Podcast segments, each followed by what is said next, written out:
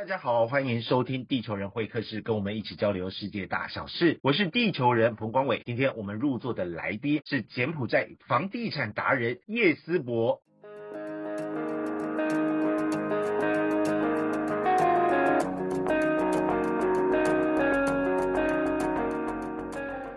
思博哥你好。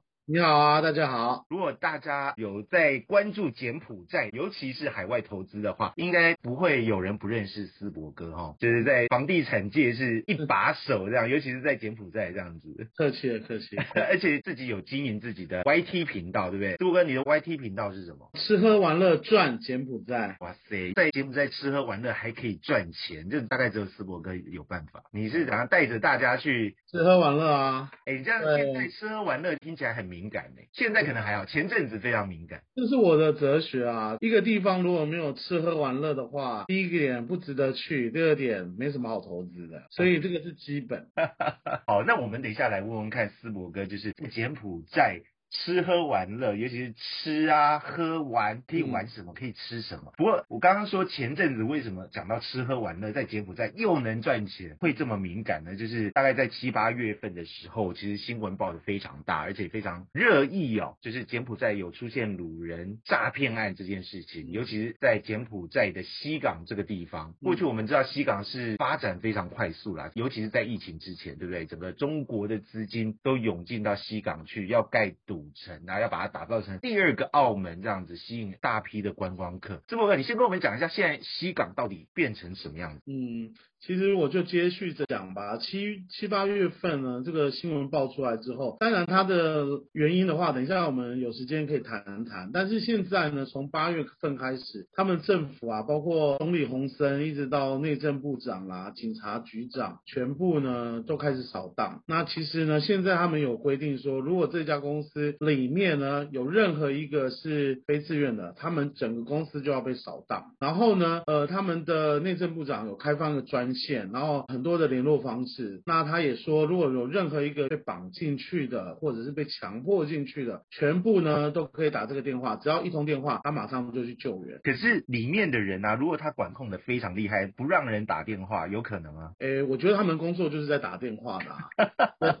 其实这就是要看看这个来源的部分啦。等一下我们不知道会不会谈这个来源啊？但是我觉得他们要打，他们要逃，一定能够逃的。这个我不敢说全部，但是我认为有百分之九十五应该要逃都可以联络到外面的人，只是他们愿不愿意而已。目前呢，整个管控的状况就是西港对那边的所谓的园区，那里面现在其实几乎都没有什么人在那边的。那跟他们这个管控有关系，尤其他们十一月份过几天有那个东盟高峰会，会他们是一个非常爱面子的国家跟民族，所以他们一定是在这之前一定要把扫荡光，是我得到的资讯。是的确啊，就像刚刚思博哥有讲过的，我其实在九月份的时候也去了西港一趟，当时思博哥呃也在金边呢，我们都有很密切的交流这样子。我自己去西港的时候，有找到就是在园区里面的人哦，他其实也跟思博哥讲的差不多，就是他现在园区的老板根本不敢收没有护照的人。没错，对，因为现在这个整个柬埔寨政府捣荡的非常厉害，只要没有护照被检举的话，就觉得你是人口贩卖、人口走私这种东西。因为过去这样这样一个非常大规模的负面的新闻报道，让柬埔寨政府的面子我看是挂不住，所以再加上刚刚说的。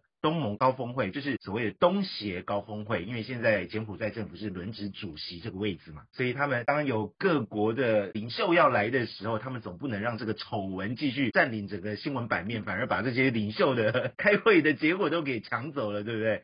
我的确有收到一些照片啊，就是说呃有人打了电话之后，警方进去园区扫荡的这个画面，但是我就很好奇，这扫荡是做真的还是做假的？还是因为东协高峰会前大力扫荡扫？玩一圈之后，会不会整个会开完之后，整个风气又回来了？你觉得有可能吗？其实，在柬埔寨之前，其实我认为很多国家都有类似的做坏事的人啦。原因是因为这个疫情之后，柬埔寨是开放最快的，所以他们就希望能够利用这边做一些把人运过来比较方便的事情嘛。疫情已经慢慢解封了，我觉得现在不会那么集中了。而且，我认为大概到明年二零二三年东南亚运动会之前，一定都会是扫荡。很干净的时候。是在这个扫荡的过程里面啊，我相信淄博哥应该也有一些内幕故事可以分享。尤其你刚刚说的来源这件事情呢，你自己都提到来源了，我们当然不能不问你所谓的来源到底是什么。就是大家都很同情这个受害者的时候，其实我应该算是独排众议。我认为百分之九十其实是自愿过去的。那这也是第一次我讲的那么清楚，在官委的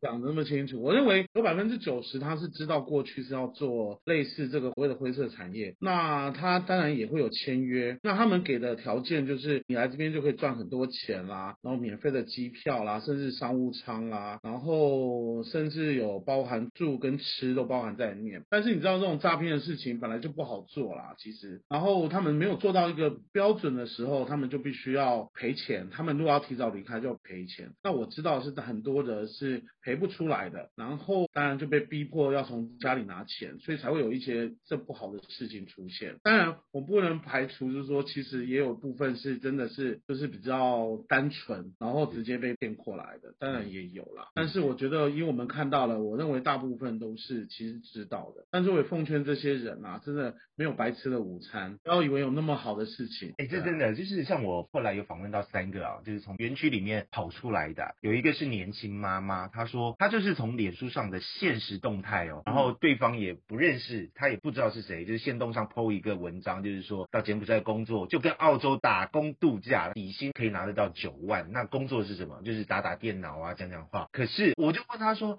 哎。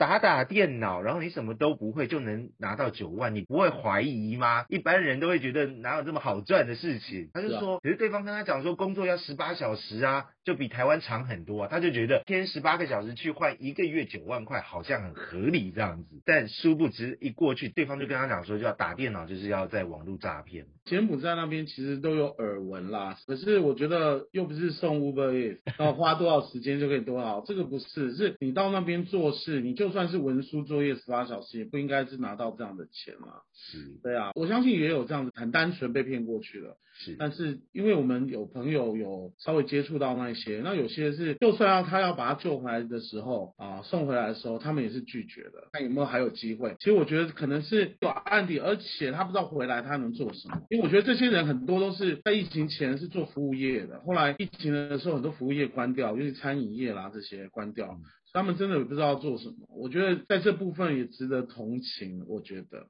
对，这部分是啦。对。可是你觉得像之前新闻报道的这些受害者啊，或是号称被救回来的、啊、被转卖的这些受害者啊，有没有自导自演的可能？有啊，其实有。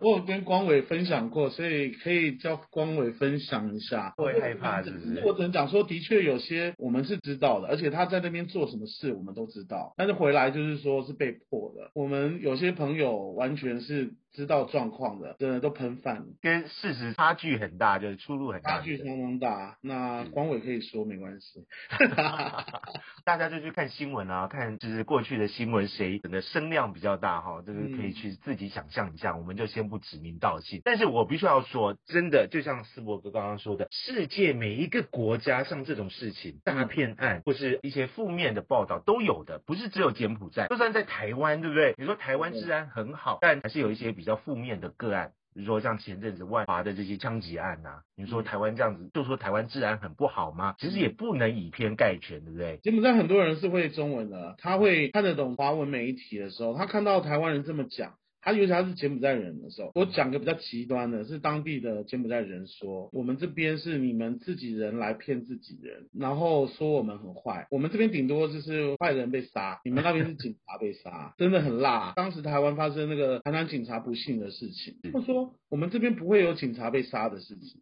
是你们那边比较乱。那我不知道怎么说，但是的确很多的是中港台这个非法分子去做诈骗，然后骗中港台的人，其实跟柬埔寨人一点也没什么关系。是，他们其实是非常反感这件事情。嗯，对，因为在我自己访问的对象里面，我访问了一个越南芒果哥，他叫小陈哦，他其实，在台湾南台湾好像也蛮出名的，之前也服过刑的。那他自己出狱之后，他有说他要改过自新，但他现在就是在柬埔寨做生意。对他他也有跟园区里面有一些生意往来啊。那我访问他的时候，他就说，里面的人不管是台湾人、中国人都跟他讲说，这些骗术都台湾来的。他也是说自己人骗自己人，对，他是说都是台湾发明的这些骗术，甚至软体啊，都是台湾研发的。那发扬光大是谁呢？是台湾人发明了之后呢，让中中国人去发扬光大。对，因为当时有太多中国人进到柬埔寨，现在 AI 可以讲闽南话，糟糕，以后就这个都 可以来骗了，真的糟糕，真的真的，因为现在听起来还有口音，对不对？如果你打电话哪里的还有口音，搞不好以后 AI 就可以把口音调的。所以其实啊，我觉得就是整个我们应该要去更理性或是更多元的角度去看这件事情，而不要从以偏概全或是以先入为主的观念，就觉得说哦，因为新闻一直报道，一直报道，就觉得柬埔寨诈骗案很多。但其实这都是我个人都还觉得是个案跟少数的部分。如果从整体的柬埔寨来看的话，其实新闻报道渲染太大了。其实我五月、七月、八月、九月、十月每个月都在那边待十几天，我觉得完全是很和平的状态。是，可是西港未来还有机会吗？嗯，我想我应该是从以前到现在，包括有这负面新闻的时候，我都很看好西港。我常常是这样讲，尤其是房地产或者是区域的一个地理位置来讲，西港的位置是相当好的啊。它就像一个这个璞玉一样，那暂时有别的这个脏东西粘在上面，只要把它洗干净就好了。所以不变的是地理位置 （location），可以变的是这个来的人啦，然后做的事情啦。啊，那事实上，因为西港未来的发展大概是三个方向，一个是自由贸易区，然后一个是赌场，然后一个是观光业，所以我觉得它未来的很明确的方向就是这样。而且明年的东南亚运动会，所有的海上、水上活动都在那边举办，所以我觉得能见度也会增加蛮高的。是赌场还有机会啊！现在柬埔寨政府不是把那个赌牌，就是赌场的牌照有限制发放了吗？还有办法？那么赌场现在希望的是做成像澳门。的赌场是综合娱乐城，那他们的资本额到一张赌照，希望是一亿美金。以上，它的资本额。对那种小型的，慢慢的会被淘汰掉。等就是这，我常常讲，这就是腾笼换鸟。对对，就是把这些不好的东西烧掉之后，就很 OK。那我们有些朋友在那边，他们已经在开始做一些呃报关行的作业啊，还有一些汉码头啦，这些报关的东西，他们很看好这边未来的港口的一个作用。是是。OK，基本上潜力还是有，对不对？没走到高速公路是一个遗憾。呃，本来六个小时，那现在变成两个多小时。对我们那时候晃啊 晃啊晃啊，就是一大早天还没亮就出门，然后一直到天黑才回家这样子。下次去应该要走高速公路来体验一下。这一集我们聊到就是有关于西港，是因为就是前阵子的因为诈骗案的新闻哦，所以西港变成一个新闻上的热点。但其实整个柬埔寨，我觉得台湾人最熟悉的还是吴哥窟啦。对，就是在观光业。来讲的话，但是金边这几年也因为房地产的关系，有逐渐能见度有比较高，而且我自己在九月份去看了之后，发现那边的发展真的非常快，甚至比我觉得跟台北没有相差太多。说实在的，而且如果它速度再这样子快下去的话，我觉得有一天台北搞不好会被超越。在柬埔寨真的投资的效益有这么好？嗯，我觉得我先从那个大的方面来讲，就是其实现在的投资真的不容易啊。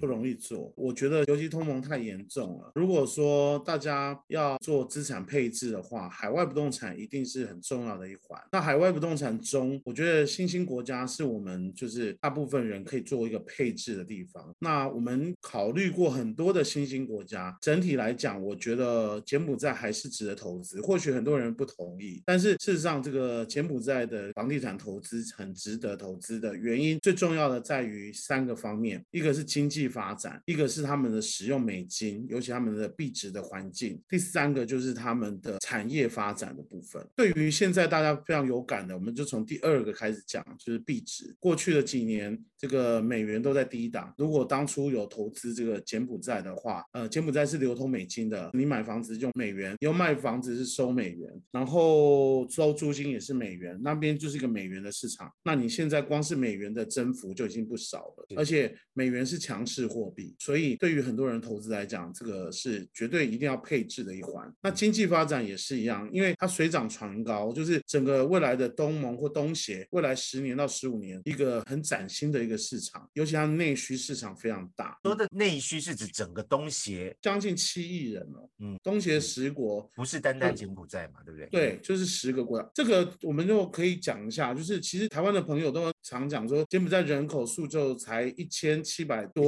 六七百万人，那么小的一个市场。但是不要忘记一件事，就是像我在看这个柬埔寨的市场，绝对不是单一国家来看，是它未来就是东协或东盟一体来看，因为他们很简单的是，他们是共识学制，他们非常紧密的靠在一起。譬如说我们讲产业好了，柬埔寨它未来不会有重工业，为什么？因为越南跟泰国有重工业。它取在其中，它就不需要发展重工业，它就变成区域化的一环，它就只要做组装业。泰国的重工业生产的机器或零件运到这边做组装厂，直接出口，他们变成一个我们现在谈论说全球化已经慢慢式微了，现在是那个区域化重要性慢慢升高，它就是一个很完整的这个区域化的市场。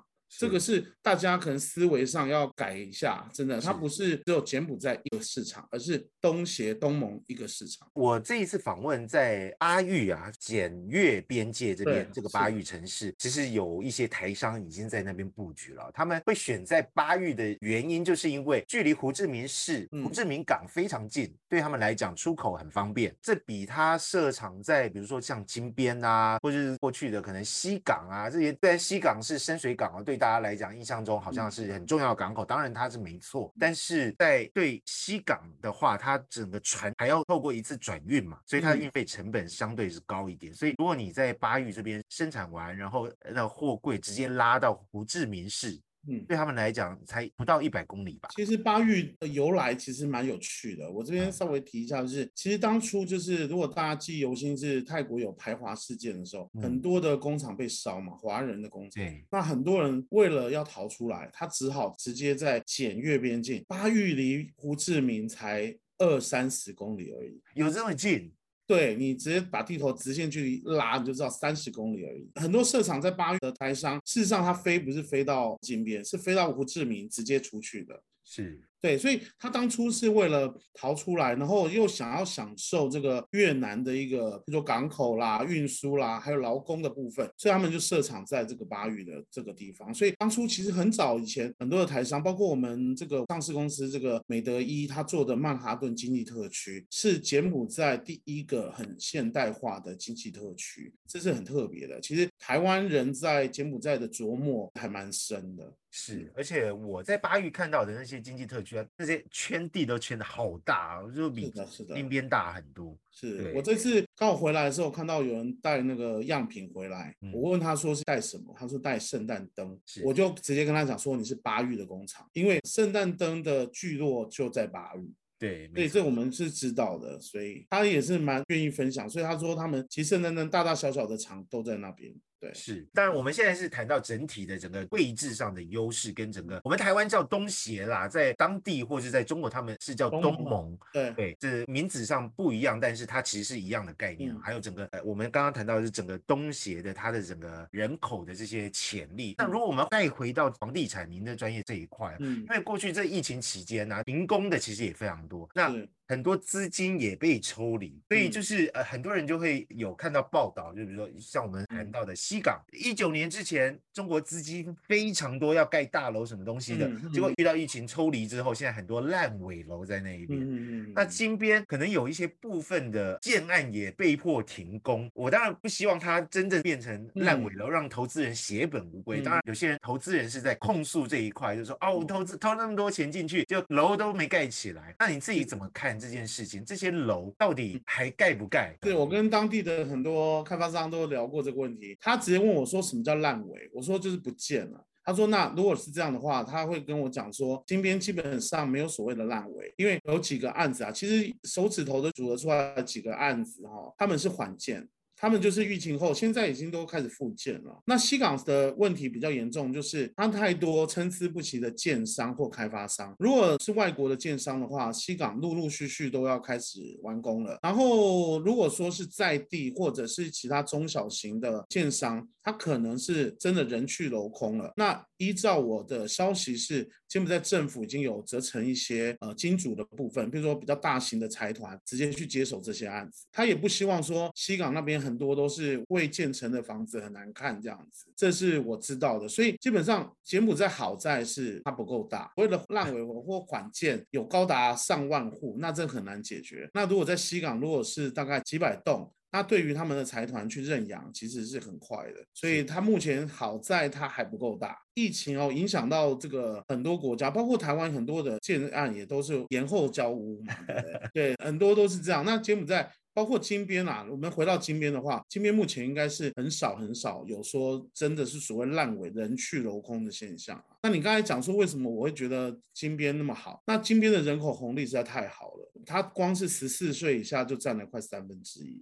目前是，那你想想看，这十四岁，未来十年他就开始，他们结婚的年纪是二十到二十三岁，是，然后女生生下第一胎的年纪二十三岁。平均，那你就知道未来这个十年后，这些三分之一的人都是所谓的战后婴儿潮就会出现，所以这是我很看好的一个原因啊。是，所以那你现在带，比如说你要带台湾的投资人，嗯，或是就海外的投资人要到柬埔寨去看房，他们现在提出来最多的疑虑是什么？你要怎么去消除他们的疑虑呢？人口红利是已经生出来的人了，那你可以知道说未来的这些刚性需求有多少？那光是这些东西，我就会跟客户讲。那客户到现场去看，尤其是消费，甚至物价比台北高。我跟你讲，我在说明会讲这句话，每个人头上都是问号。真的，我去之前我也不敢相信，但是我去了之后发现，我们出差费真的太低了，不够用。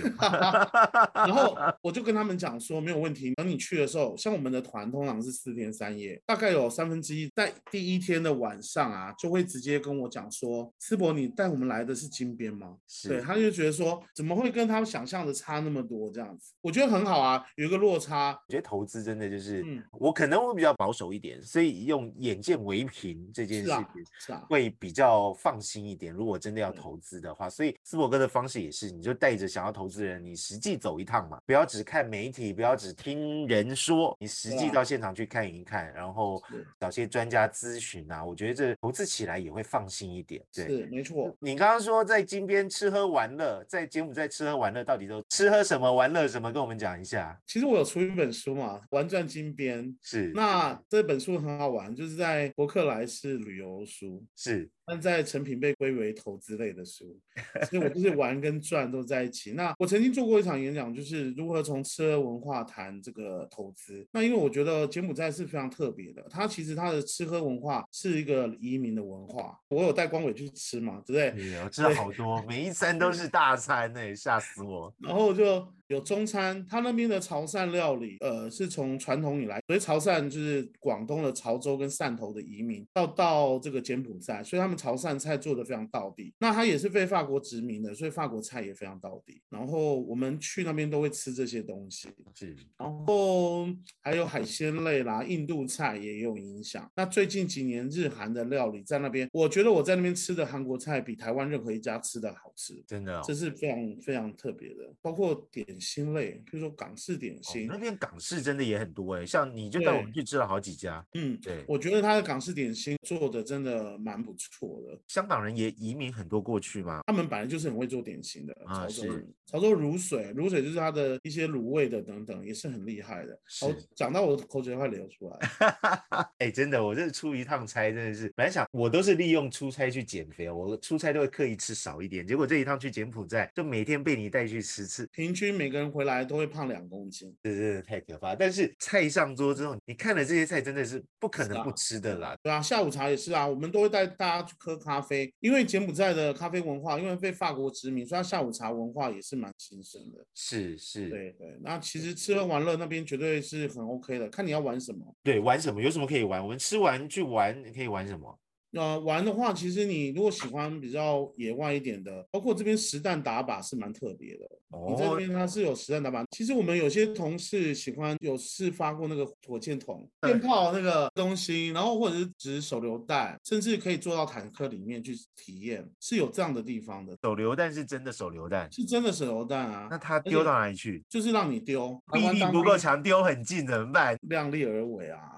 然后还有什么冲锋枪啊那些，他们都试过。其实你只要它有像 menu 一样的菜单，让你可以是实弹射击。然后像卡丁车啊这种东西，因为他们场地够大，所以卡丁车这种赛车场也可以。那还有水上活动也是不错，他们有一个很大的水公园等等都有的。那室内的话，其实台湾的娱乐那边也都有啦。所以他刚才讲的是比较特别的。可是我比较想听夜生活。夜生活当然是可以讲啦，这没问题，因为客人有很多种。那我们身为服务业，尽量满足客人。其实这些客人可能也是很正式的一个理由，就是他们想要知道夜生活的一个消费水准。对，所以其实那边的当然有，但是他们的尺度并没有台湾那么大。比如说，他们有女陪式的一个 KTV 或酒店，事实上就是陪酒这样子，这个是夜生活。然后 KTV 也有，那很好玩的是，他们 KTV 的歌是我觉得很符合柬埔寨的一个文化，所有的歌种最新的歌都可以在这 KTV 找到。哦，中文、台语歌、日语歌、韩国歌，还有中国大陆任何的网络歌，是全部那边都找到。他们英文歌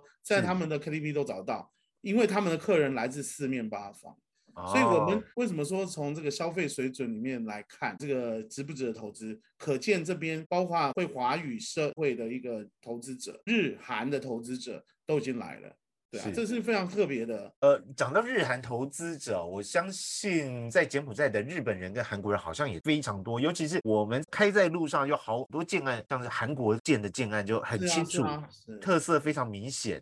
是，对，那日本嗯人也因为做了很多之前的呃救援服务啊，所以带嗯了非常多日本人进去。那后期应该也是有很多是投资这一块的人在进去。其实我常常讲说，呃，很多的台湾人都跟我讲说，听说柬埔寨是台湾人去把他的房地产炒热的。我跟他讲说错，因为来这边的开发商四面八方，呃，我随便数都十一个国家。那十一个国家的这一个开发商，他绝对不会是都来台湾找客人吧？他一定是在他们熟悉的地方找客人啊。所以像你刚才讲的这个韩国城不用，他们直接开发一个市政的一个感觉。对那事实上我们这边可以看到各国的开发商对审美观的不同。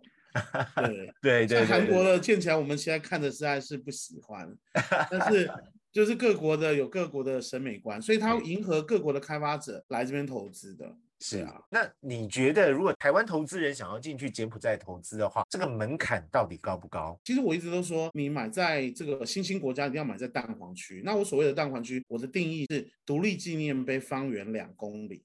嗯，哦我觉得是目前金边的蛋黄区，他们的这个独立纪念碑方圆两公里的区域，就是相当于大安区的大小，加上天母的气氛，什么意思呢？它就是一个很精华区，但是。又是很多外国人在这边生活的区域，所以这样这样的区域，你入门款，你想要投资一个单位大概十万美金上下都可以找得到不错的单位，这就是它的一个门槛。一个单位多大？大概一个套房吧。那以嗯台湾的算法，大概就是十平左右大小，十到十二平平左右。然后差不多十万美金这样子。对，十万美金。对 OK，你自己经手的这些投资人买下来之后，反正就是用租嘛，租给别人。对对，投报率，呃，在疫情前的话，租金投报率应该是七 percent，但疫情中呢，现在就是慢慢恢复中，大概目前受疫情影响，大概是五 percent 租金报酬率。但是新兴国家，其实我套一句我们比较。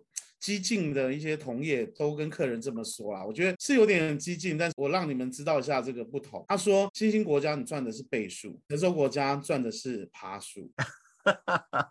好，我觉得就是慢慢的。其实我先讲哦，这个柬埔寨主升段还没有到，主升段还没到啊。对对对，主升段还没到。我觉得它比较像台湾民国七十年到八十年之间。如果有研究台湾的房地产，民国七十年到八十年之间，台湾房地产是涨了将近四倍。对，所以我觉得这个柬埔寨的这个时间还没有到。是。那我讲的这些，很多人或许嗤之以鼻，但是嗯时间证明一切。对，是对我最喜欢四伯哥的部分，就是他讲出来的话，他负责，反正时间会证明，就是让大家自己去验证，对啊，对不对？是啊，是啊。然后呃，另外一个我比较好奇的就是有关于基础建设这件事情。如果你要到这个地方去投资，有时候基础建设会决定这个嗯投资要不要投下去的一个很重要的嗯关键因素哦。那你自己怎么看柬埔寨现在的基础建设？当然，金边到西港高速公路10月1号月份已经通车了，这是我觉得这是算是很大的一步哦，嗯就是让西港这个金边两个很重要的城市嗯有更快速的距离。那其他的部分呢？其实它的基础建设有一个很大的特点，就是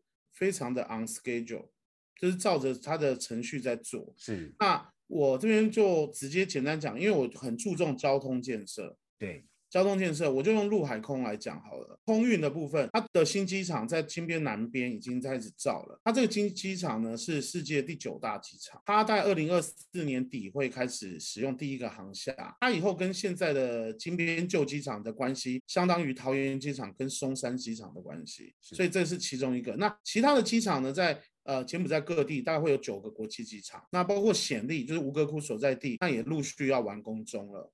路的话，高速公路现在金边到西港已经完工了，下一条会是金边到胡志明。你想想看，金边到胡志明两百多公里，如果一个高速公路以后也是两个小时就可以到胡志明了，等于是动脉都通了这样子。嗯，那第三条会是金边到辽国，那这是未来的会有的。那当然泛亚铁路初期只载货，那之后也会载人，它是高速铁路，所以这未来也会。二零二三年他们载货的道路应该都会好。那这是路的部分。那海的话，西港未来绝对是个很重要的深水港，然后包括金边有河港，这些都是。所以有一句话叫“要想富，先修路”，所以我觉得这个交通建设，我觉得是非常重要。四伯，你刚刚讲了这么多条路，都是中国帮柬埔寨盖的。嗯，是不是？呃，A 大部分都是中国贷款，但是，就是说西港的商港的部分，军港部分是中国在介入的，那商港是日本。是对。那包括金边的河港，有些也都是日本。那其实，因为刚才讲的是交通建设，呃，中国介入这个柬埔寨的这个基础建设，大部分是交通建设。是。但是日本或者是美日为代表的这个比较西方的集团，主要的是软实力的部分，医院、学校的部分。是啊，这是他们比较不同的部分。是，那像今年的，我很期待，就是过几天那个欧盟高峰会，因为日本首相跟这个中国的总理都会到，那就看看真香送什么礼物了。只是因为大家对于到海外投资当地的这个政治环境，我觉得多多少少还是会去关注啦。当然，你说柬埔寨政治呢，洪森家族执政了这么久，看似整个权力都集中在一个家族上面，但我知道这也等于是相对稳。定就变数相对比较少，嗯嗯，但是我们也知道洪森他非常非常轻中，这件事情会不会影响到投资人的态度啊，或是意愿啊？轻中这件事情，因为是光伟节目，所以我多说一点这个 内幕。其实我不觉得洪森轻中，哎，哦，真的，真的，我觉得洪森是一个非常有有头脑、有智慧的政治人物。是他在中美两两强之间，他是钻出了一条路出来啊。他其实我认为他们。皇室比较轻中是没错，但是洪森他并没有。如果你在跟他们一般人民聊天过程，他会告诉你说，洪森比较亲越南，越南比较亲美，他们是走这样的路线的。但是洪森完全知道说他的邻居是有钱人，是比较能够帮到他，所以他一定有这个他的政治的路线的话，我认为是两边都会迎合，包括日本。其实，在东南亚国家，美日是同盟的嘛。你看他这次的这个安倍晋三的当礼，他完全是说尽好话。